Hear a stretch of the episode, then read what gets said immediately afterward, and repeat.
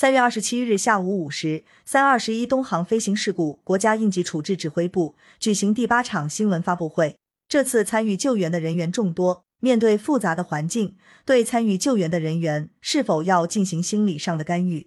发布会介绍，参与救援的人员自灾难发生以后，他们一直暴露于灾难的现场和悲伤的情景中，加上救援的过度疲劳及创伤情绪卷入等因素。会使参与救援的人员出现一定程度的心理阴影和心理问题。